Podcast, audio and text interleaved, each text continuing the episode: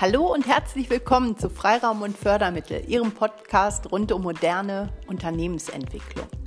Ja, in diesem Podcast geht es um die Kopfschmerzthemen unserer Zeit, beziehungsweise viel besser um Lösungsansätze dafür. Das sind die sogenannten Freiraumfolgen. Was können wir in unseren Unternehmen machen, tun, verbessern, damit wir allesamt wieder mehr Freiraum bekommen. Und dann gibt es die Fördermittelfolgen. Da geht es, wie der Name schon sagt, um das Thema Fördermittel.